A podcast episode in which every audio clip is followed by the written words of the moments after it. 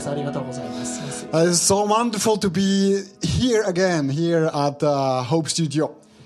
今日また皆さんと一緒に礼拝を捧げられることを本当に嬉しく思っています。As you know, we are still in our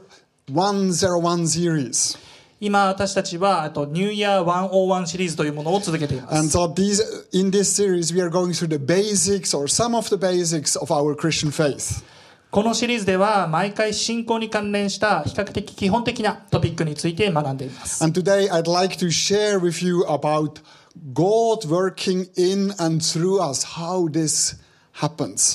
今日は私、今日の、え、メインのトピックは、神が私たちの人生の中で、そして私たちの人生を通して働かれるということです。I'd like to do that based on the book of Esther.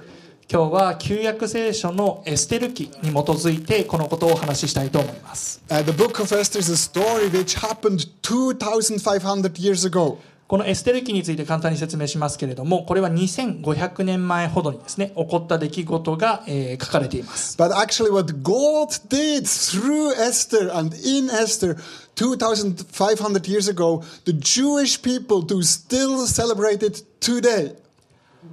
この2500年も昔に起こったこのエステルを通して起こった神様の働きですが実はユダヤ人のコミュニティの中では2500年経った今でもこのことをお祝いするお祭りが行われているんです It's the festival of Purim. プリムという名前のお祭りです Uh, the next time Purim gonna be celebrated in Israel is in, on February 25th, so about in a month. 今年もですねそのプリムのお祭りは、えっと、イスラエルで2月25日ちょうど1ヶ月後ぐらいですねに行われることになっています And one of the Purim festival tradition is to send a basket of food and drinks to family, to, to families who are poor. I think we have a picture of such a basket. プリムの伝統の一つは今ですね、えっと、スクリーンにも出るかもしれませんが、えー家族や友人また生活に困窮している人たちに食べ物や飲み物の入ったバスケットを送ることです。But the Purim festival in Israel is an extremely joyful festival, festival with many carnivals as well. これだけではありません。プリムのお祭りはすっごい楽しいお祭りでして、えっとカーニバルのようなですね、えー形になっています。And I think we have again a couple of pictures ま to たですね、えっと、写真があるかと思いますが So actually, pe- on that carni- on these carnivals, people dress up like people like Esther or Haman, like dress up, you know, like people from these stories, or also like secular. Um, they wear also secular costumes, some of them. But it's very, very joyful. スクリーンにもで今出ていると思いますけれども、あの、このお祭りでは実は仮装がですね、行われるのが習慣になってまして、モーセ、エステル、ハマンといった聖書のキャラクターもあれば、あの、ハロウィンのようなより世俗的な衣装まであります。The the Purim, you know, what does Purim mean?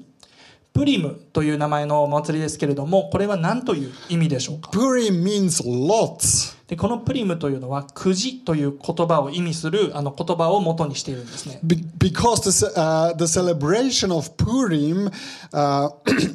uh, the celebration is called Purim because Haman, the enemy of the Jews, casts lots to, termi- to ter- determine on which day the Jews should be destroyed.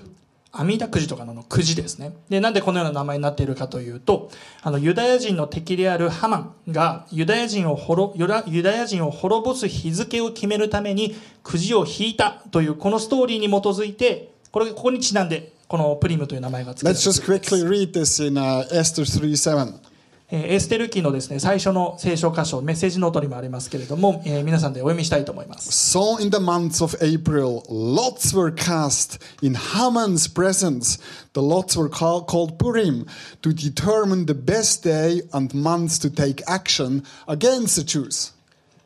日本語でお読みします。クセルクス王の第12年の第1の月、すなわち2、3の月に、えー、一月を決めるためにハマンの前でプル、すなわちくじが投げられた。くじは第12の月、すなわちアダルの月に当たった。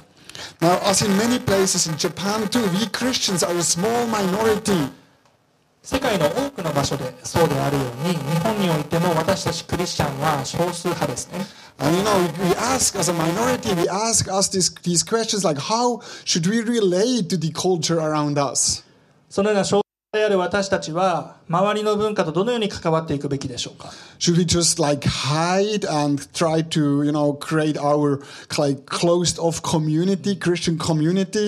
私たちはクリスチャンだけで集まって世界から切り離されたような生活を送るべきでしょうか、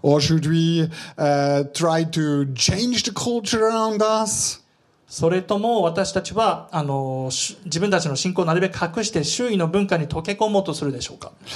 As, as a Jew, Esther too belonged to a small minority in the Persian Empire. エステルはあのペルシャというですね巨大な帝国に住むユダヤ人だったんですけれどもユダヤ人はペルシャの中では少数民族でした I think we have a map of the Persian Empire, if we can show that map. 今ですねこのペルシャ帝国というものの地図があのスクリーンの方に出るかと思います It ど was a も huge empire. 非常に多くのあの地域を支配する帝国で And す so, as a Jew, she was a small minority in this empire. その中においてユダヤ人というのは非常に数の少ないですね少数派民族だったんです Therefore, I think today it's really it can be very helpful to learn from Esther of how she, uh, how God wo- works through her in a powerful way in in this empire, in this situation where she was the minority.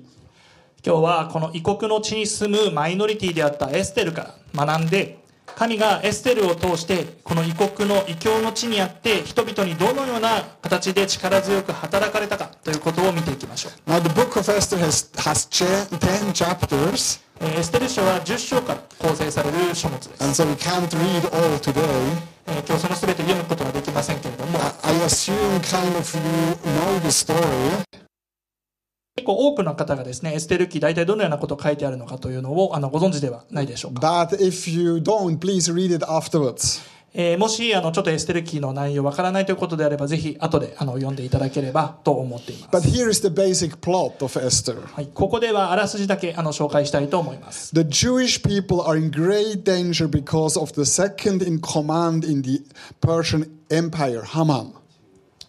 ペルシャ帝国に住む高級官僚であったハマンという男がペルシャに住む少数派民族であるすべてのユダヤ人を処刑しようとする処刑しようとする計画を立てたんです。こ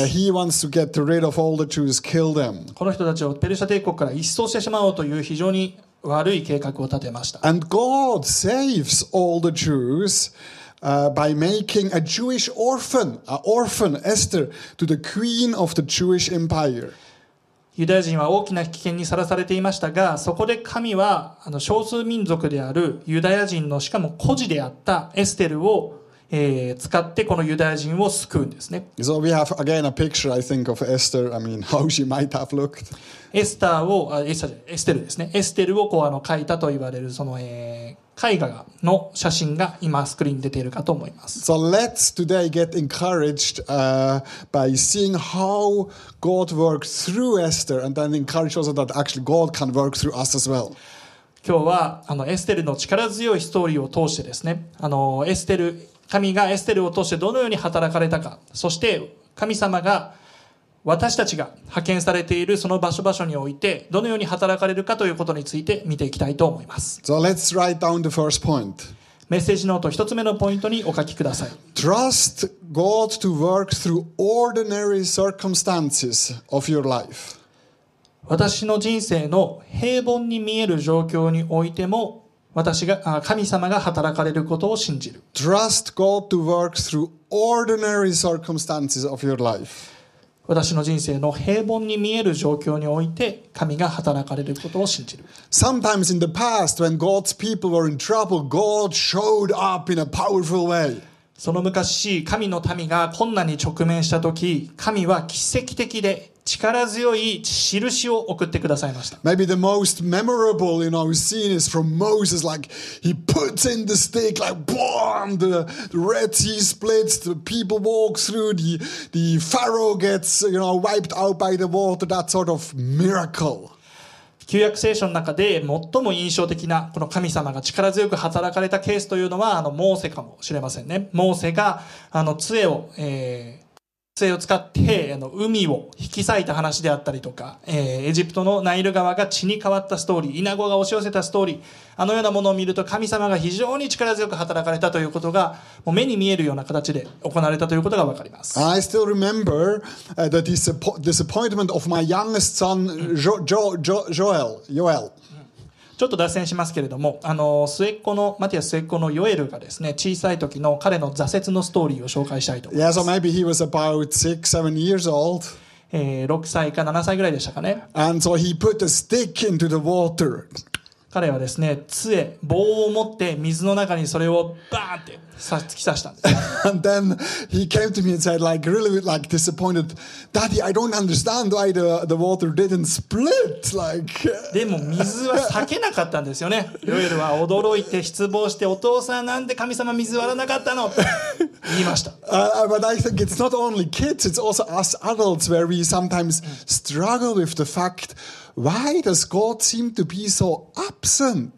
まあこれはですね、可愛らしいあの笑い話ですけれども、でも私たち大人も自分が置かれた状態、状況において、場所において、神様がいらっしゃらないんじゃないかと感じることってありま No, せ we go every day to work, we go to the school, we just have this normal life and we, yeah, kind of we believe in God, but it just seems so normal, everything. 仕事に行っても学校に行っても、ま、家で仕事していても私たちの毎日というのはあまりにも平凡に見えます。そして私たちは考え始めるんですね。私たちの人生の中で神様ってどこにいらっしゃるんだと。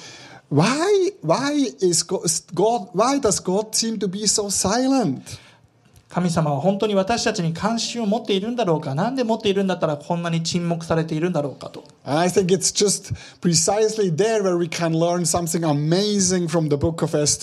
このことについてエステル記から非常に励まされることがあります。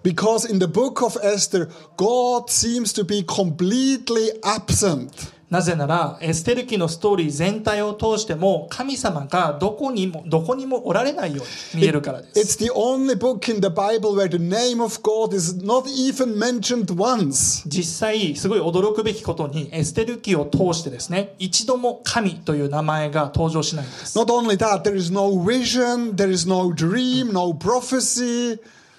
それだけじゃないですね、えー神様の与えるビジョンも登場しません夢も予言も祈りも何にも登場しないんです God seems to be seems to be absent. 神様いらっしゃらないように見えます But instead, like very normal things like the king of Persia drinking a lot of lots of wine and getting drunk, that seems to, you know, play a major role in the book. それどころかあの見た目の美しさとかお酒とか権力そういった世俗的なものが非常に大きな役割を果たしているように見えます So let's read in Esther 1:11. えー、とですね、えーエスエステル書のエステル記の一章10節から皆さんでお読みしたいと思います。On the seventh day of the feast, when King Xerxes was in high spirit because of wine, he told the seven eunuchs to bring Queen Vasti. 7日目にクセルクス王は武道酒で心が陽気になり、王妃はワシティに王冠をかぶらせて王の前に連れてくるようにと言った。So when the king Xerxes was in high spirits, meaning already pretty much drunk, he wanted to show off his beautiful wife. まあ、宴会の途中にペルシャ王は酔っ払って気分が良くなっちゃって自分のお美しい奥さんの美貌をみんなに自慢したくなったんです。That was in the midst of a 180 days party the king Xerxes gave for his officials to prove his might and strength. この日の前ですね。この日まであの180日間にわたって彼は宴会を催していたんですね。Is God working, you know, through the king getting drunk? Is he working later as you as we as you read the story in in Vasti, in his queen who then refuses to accept the invitation? Is he working through all of that? 神様は、まあ、この軍事、なんかですね、この宴会も軍事的なあの目的のために催されていたんですけれども、まあ、こういった宴会の時であったりとか、ペルシャ王が酒に酔った時王妃があの王の命令に従わなかった時、まあ、このような出来事を通してあの神様はいらっしゃらないように見えるけど本当に働いていたんでしょうか Yes, he is. The book of Esther puts a lot of emphasis to, to tell us God is working in the ordinary circumstances of our life. エステル記はこのことに対してはっきりと神は働いていらっしゃるというふうに答えています。このような神の介在がないように見える非常に世俗的な状況においても神は働かれるということをエステル記は強調しています。When I look at my own life, I see how God.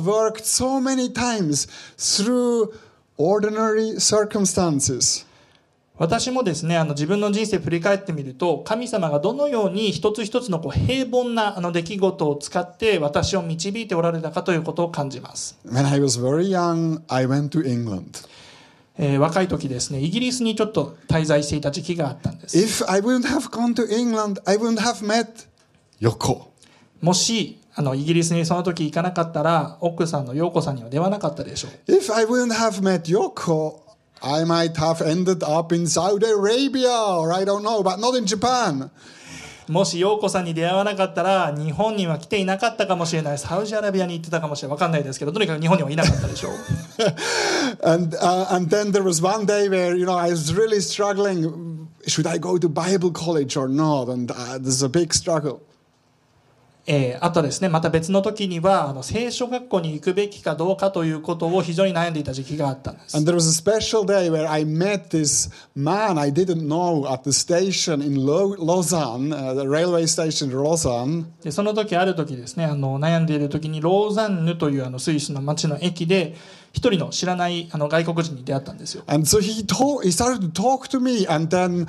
I started to tell him my my issue of not knowing, you know, should I go to Bible college or not? And he encouraged me. He said, "Yes, please do that." でその外国人がに対してですねあの自分が今あの抱えている状況とかについてシェアした時に彼がその聖書学校に行くということを勧めてくれたんです So if that wouldn't have happened, I wouldn't have gone to the Bible college. そのその彼にもう突然ローザンの駅でその外国人の彼に出会ってなかったら聖書学校にも行かなかったでしょう。College,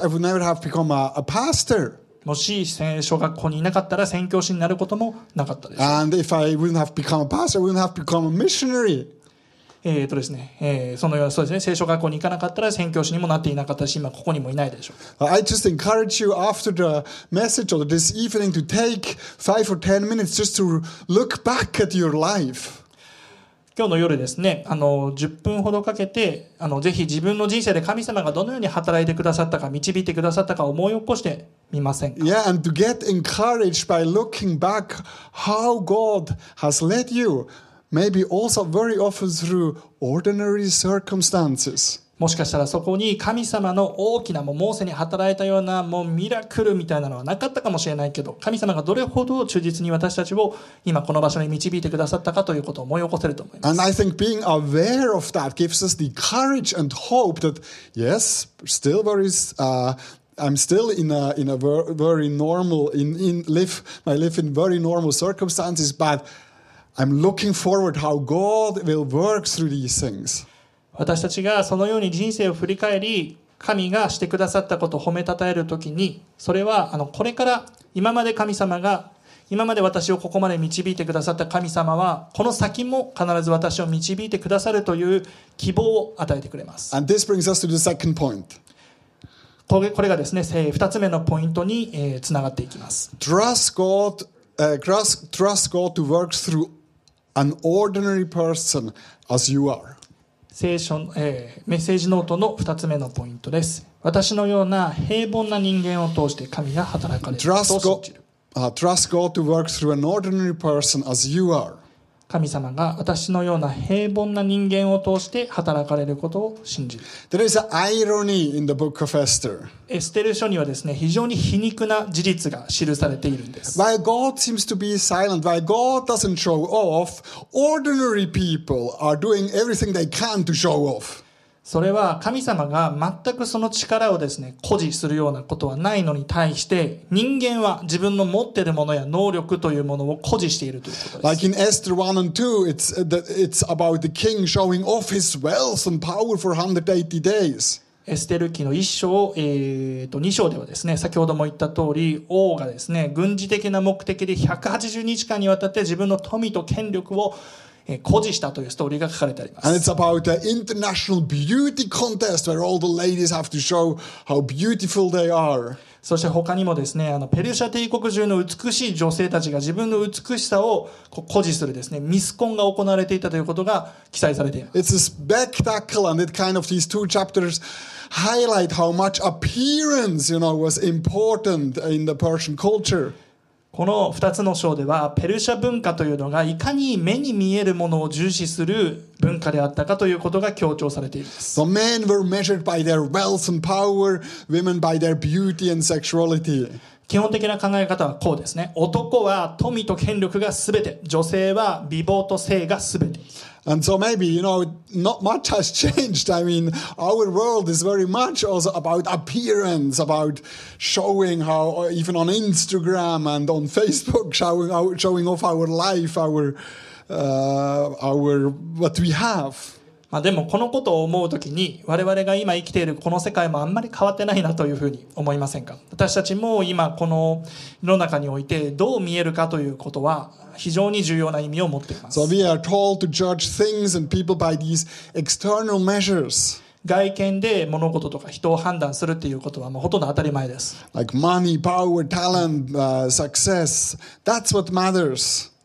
お金美貌才能権力成功といったものがこう私たちにとっては重要なこのカルチャーにとっては重要なものです just as in the book of Esther, God seems to be absent of that kind of world. あまりにもこの世俗化してしまったこの世の中はエステル記の時代と同じようにまるで神様がいらっしゃらないように見える世界です How is Esther doing in this world? ではこのような世界において、まあ、世俗的な世界においてエステルはどのように振る舞っていたんでしょうか Looking at the first two chapters of the book of Esther, it's interesting that many co- commenter, comment, you know, many people, many commenters, yeah, co- commenters argue for different reasons that Esther has been doing a terrible job. このあのエステル書の最初エステル記の最初の2章について非常に興味深いのはですね多くの評論家がエステルの行動に対して非常に低い評価をしているということです You can read from liberal to conservative, from Jewish to Christian commentaries. えーリベラル派から保守派まであとユダヤ教徒からキリスト教徒までさまざまな評論がありますけれども And many agree that just Esther doesn't do well. 多くの評論家がエステルに対して非常に否定的な見方をしていて彼女は間違っていたという見解で一致しているんです You know, for the feminists, they com- feminists they complain that Esther does a terrible job because she completely and absolutely just does what men ask her to do. She seems very weak. 例えばフェミニストの人たちがあのエステルの行いを低く評価するのはなぜなそれはエステルが男性に言われたことに対して絶対的に服従しているだけだからです So let's read together in Esther 2. そのことがわかる、えー箇所をですねエステル書の2章から見ていきたいと思います Esther had not revealed her nationality and family background because Mordecai had forbidden her to do so. Because of Mordecai, she didn't say. Mordecai said so, so he えーまず10節ですけれどもエステルは自分の民族も自分の生まれも明かさなかったモルデカイが明かしてはいけないと彼女に命じておいたからである Then a little later, when uh, the turn came from, for Esther to go to the king, she asked for nothing other than H- Haggai, the king's eunuch who was in charge of the harem, suggested. Again, she just followed what Haggai the man said to her. その少し後の15節のところではこのようにあります。王のところに入っていく順番が来た時彼女は王の監督官である王の宦官ヘガイの進めたものの他は何一つ求めなかった、まあ、どちらの聖書箇所でもモルデカイがこう言ったからハガルがこう言ったからというのに全て従っているというところがフェミニストからしたらすごい否定的なあの意見ということです So Esther is not a strong woman like the queen Vashti who said no to the king. エステルは王に服従することを拒否したバスティ王妃のような強い女性ではありませんでし She seems to be a, まあ a baby doll. She does what, you know, people tell her to do. たエステルはまるでですねもう可愛いあの赤ちゃんのお人形さんみたいなあの感じですね周りの人をが望んでいることを何でもする人です But the trad- traditionalists, uh, conservative comment- commentators also do not like uh, how Esther deals with her situation. フェミニストだけではなくてまたあの伝統主義者たちもエステルの行いは間違っていたというふうに指摘しています Why? Because Esther doesn't follow the Torah. なぜでしょうかそれはエステルがモーセの立法に従わないからです She doesn't really, uh, she doesn't mention that she's a Jew. まず彼女は自分がユダヤ人であるとユダヤ人であるということを隠しています She doesn't insist, you know, like Daniel did, for example, uh, I wanna have a Jewish diet or um, you know she doesn't make a point like that. まあ、例えば、預言者ダニエルはバビロンに捕囚になっているときにユダヤ人の食制限を守りましたけれども、エステルはそんなことはしなかった。King, like, uh, had, さらに、エステルは異教徒であるペルシャ王と結婚をし、さらに彼と結婚前に性的な関係も持っています。Things religious Jews would not have approved of. どれも宗教的なユダヤ人にとっては全く容認しがたいことです Now, here's the point でここで強調したいポイントがこれです Esther is an ordinary person, エスターは全くもって完璧ではない平凡な人間だったということです just like us. 私たちのように As Esther, we are often too under pressure.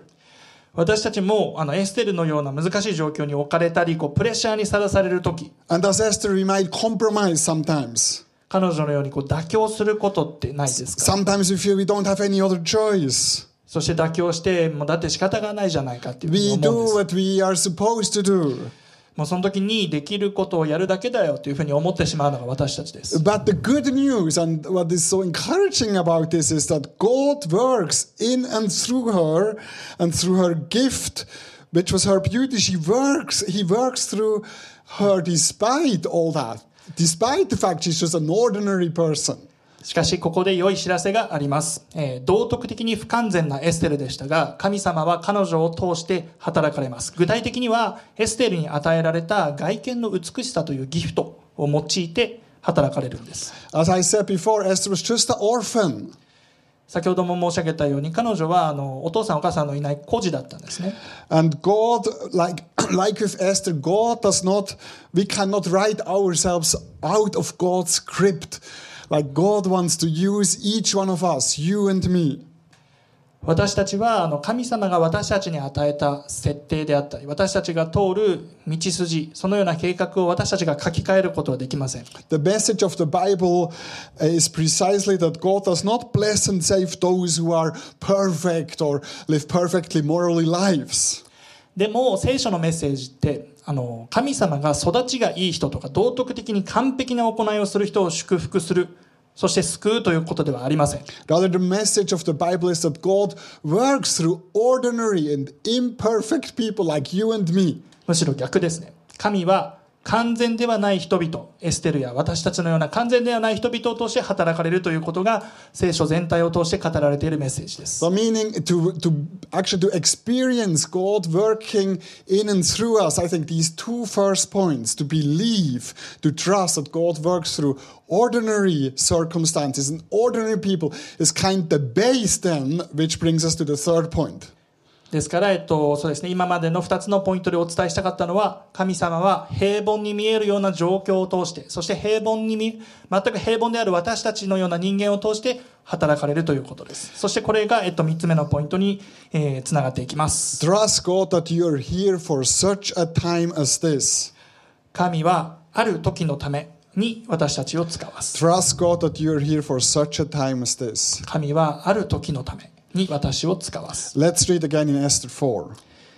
エステル記、えー4章お読みしたいと思います。 Do not think, here Mordecai tells Esther now, do not think that because you are in the king's house, you alone of all the Jews will escape. For you, for if you remain silent at this time, relief and deliverance for, of, for the Jews will ari- arise from another place, but you and your father's family will perish. And who knows but that you have come to a royal position for, for such a time as this? エステル記4章の13節からお読みしたいと思います。モルデカイはエステルに返事を送っていった。あなたはすべてのユダヤ人から離れて王宮にいるので助かるだろうと考えてはいけない。もしあなたがこのような時に沈黙を守るなら、別のところから助けと救いがユダヤ人のために起こるだろう。しかしあなたもあなたの父の家も滅びるだろう。あなたがこの王国に来たのはもしかするとこのような時のためかもしれない。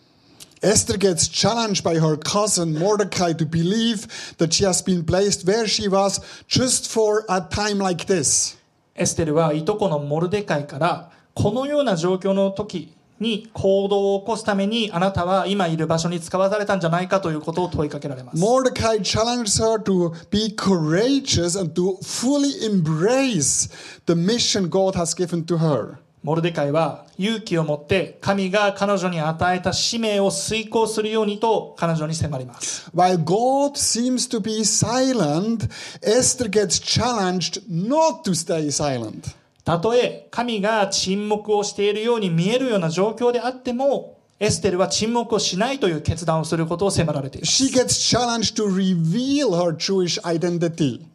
それはつまり、えーユダヤ人であるというその自分の、えー出自を明らかにするということです I。think we have a picture of Esther taking off her mask. I mean, it's not that, that not that sort of mask, but the mask of, oh, I'm actually Jewish. えーエステルがあの自分の仮面を取って撮るという写真が今あのスクリーンに出ているかと思いますけれども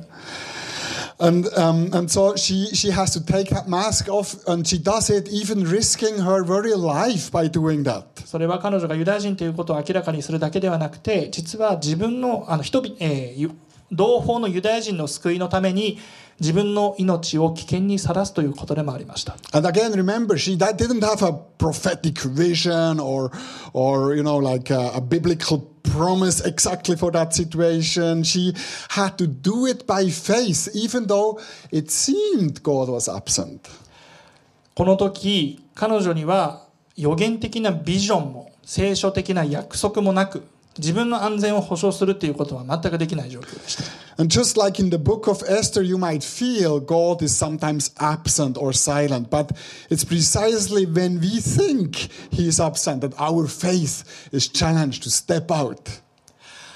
エステル記の中にあるように、私たちも神が沈黙されていると感じる時があるかもしれません。しかし、その時にこそ、そのような沈黙されていると感じるような時にこそ私たちの信仰が成長するために試されている時であるというふうに言えるでしょう Now, Martin Luther King, the civil rights leader, he is a famous example of somebody who stood up for justice in his own context and actually broke the silence, even though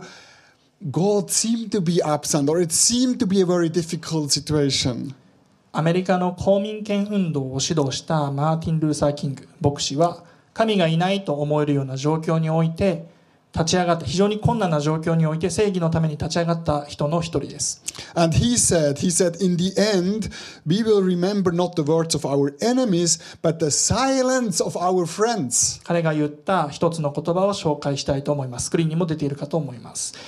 えー最後に心に残るもの。それは敵の言葉ではなくて友人たちの沈黙だ The meaning he was also disappointed that not more people, you know, were speaking out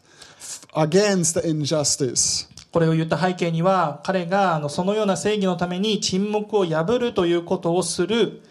えー一緒にその働きをする人があまりにも少ないということを嘆いていたという背景があります So, so, but what does breaking your silence mean in your context?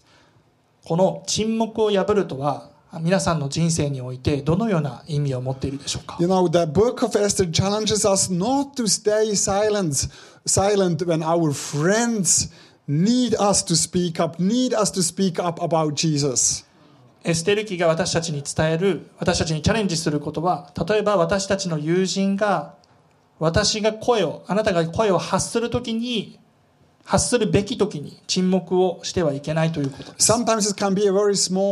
もしかしたらそれって時にはすごく小さなことかもしれません。Recently, マットのですねあの最近のストーリーですけれども、最近あの大好きな温泉であの安らぎタイムをですね満喫していたんです。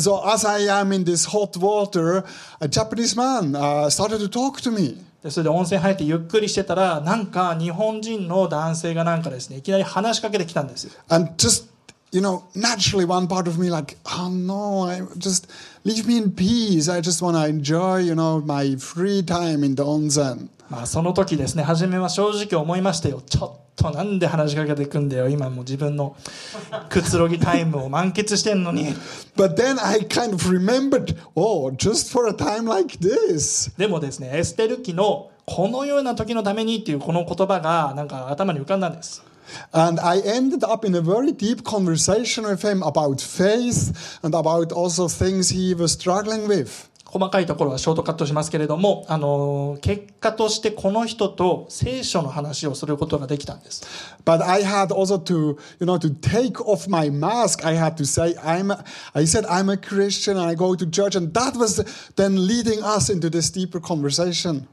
ででもあのもしも自分がそこで自分がクリスチャンだよということを相手に伝えなかったらこのような話になってですね彼の人生についても話をすることはできなかったでしょう I could have said, oh, I don't share about my, you know, my true identity. I don't take off my mask. Uh, then we maybe would have never ended up in that sort of deeper conversation. もし自分があの、まあ、適当な会話をしてこうその人その場を取り繕ろうとか自分のそのようなクリスチャンのアイデンティティとかを相手に伝えることを、まあ、しないというふうにしていたらそのような結果にはなっていなかったと思います Therefore, especially in this challenging time like now, with this pandemic and so much pressure, I want to encourage you not to stay silent, not you to hide your Christian identity. まあ、特に今のような誰しもが困難を抱えているこのような感染症の流行の時期にあって私たちは沈黙することをやめた方がいいかもしれません But to be bold in your faith. そうではなくて大胆に自分自分の信仰に自信を持っていくことです I mean, the pandemic is also kind of, you know, putting this question to us Is God silent? Why does this happen? So it seems that same pressure you think, Where is God in all that? And you want to maybe hide. But it's time to actually not to hide, to, to take the mask off, to let our light, light shine. エステル記において、まあ、非常に難しい状況がユダヤ人たちの中にあったとの同じように私たちもこのパンデミックという、え時期においてですねあの非常に大きなプレッシャーにさらされたり神様はいらっしゃらないんじゃないかと思うようなこともありますけれどもでもそのような時にこそ沈黙するのではなくて私たちが大胆にその沈黙を破っていくということがエステル記が私たちに迫ることです And Esther, she risked her life to break her silence. エステルは命がけで行動を起こして自分の命を危険にさらしました I mean, I just risked a little of my, you know, relaxing time. それで温泉ではあのマットはですね温泉にいた時に自分の安らぎタイムを犠牲にしたわけです But what are you, you know, what are you willing to risk? でも沈黙を破るためにわあなたは何を危険にさらしますか What are you willing to risk that other people can get to know about the love and salvation in Jesus? 周りの人々が神の救いそして恵みを知るようになるために私たちは何を犠牲にするでしょうか How is God challenging you to give up maybe a bit of comfort, bit of time, bit of money so that others can get to know the wonderful grace and salvation in Jesus? 神様イエスの福音を聞く他の人たちが知るようになるために私たちは自分の快適さであったり時間であったりお金といったものを手放すように神様は求めていらっしゃるんじゃないでしょうか And the amazing thing about the book of Esther is, is, is that while God seems silent, Esther speaks up. And as she speaks up, actually, God starts, you know, to bring everything together and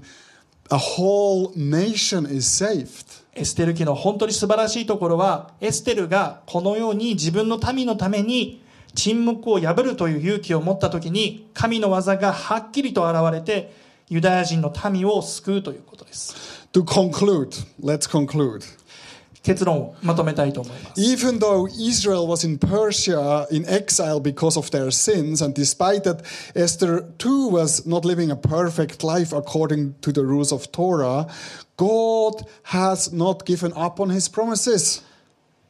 結論ですね。イスラエル、あまあ、ユダヤ人たちは自分たちの罪の結果としてペルシャという違法人の帝国に住むことになりました。エステル自身も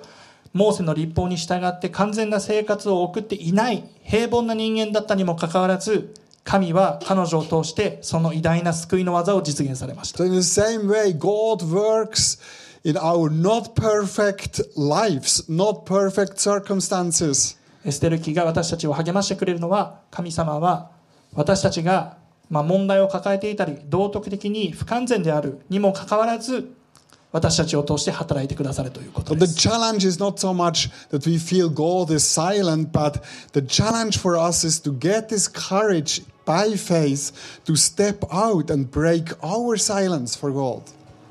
神様が沈黙されていらっしゃるように見えるということが問題なのではないんです。ここで問われているのは、私たちがそのような沈黙されているのではないかと思う状況においてその私たちが沈黙を破るということです God has placed you in your marriage, in your work, in your family, just for a time as this.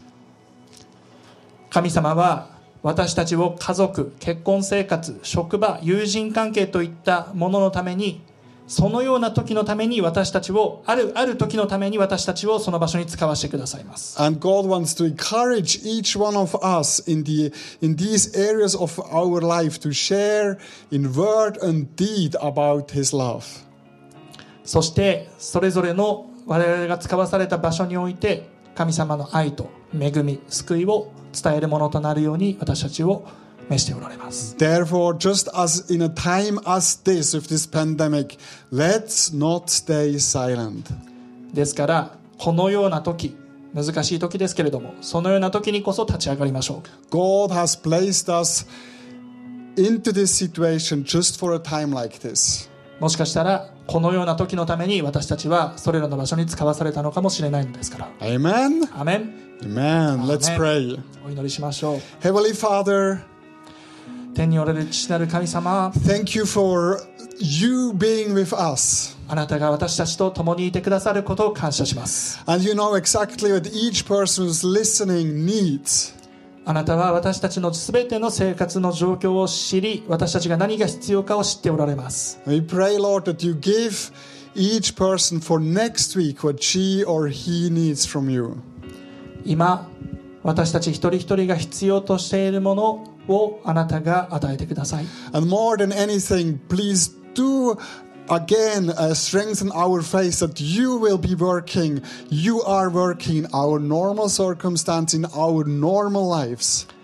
私たちの状況は、ま、時に非常に平凡に見えて、そして私たち自身も非常に平凡な人間でありますけれども。主よあなたがそのような状況平凡な状況人を通して働かれるということを今日学びました。And Lord, we want to be ready as Esther was ready to step out, to break our silence, to um, show our I- true identity in you to people. 主よエステルが自分の命を危険にさらしてまで沈黙を破ったように私たちも沈黙を破ってそしてあなたの福音のメッセージを周りの人に届けていきたいと願います And we expect, Lord, that as we break our silence, that you too will break your silence and work through, through, through it in this world, in us. そして私たちが沈黙を破りあなたに応答しようとするときあなたの力が存分に発揮されあなたの救いと恵みが注がれることを信じます In Jesus' name we pray. イエス・キリストの尊い皆にを通してお祈りいたします Amen. アーメン